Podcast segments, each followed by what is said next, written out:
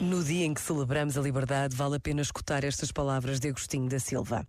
As liberdades essenciais são três: liberdade de cultura, liberdade de organização social e liberdade económica. Pela liberdade de cultura, o homem poderá desenvolver ao máximo o seu espírito crítico e criador. Ninguém lhe fechará nenhum domínio, ninguém impedirá que transmita aos outros o que tiver aprendido ou pensado.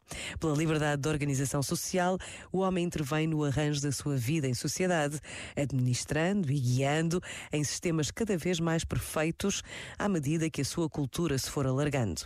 Pela liberdade económica, o homem assegura o necessário para que o seu espírito se liberte de preocupações materiais e possa dedicar-se ao que existe de mais belo e de mais amplo.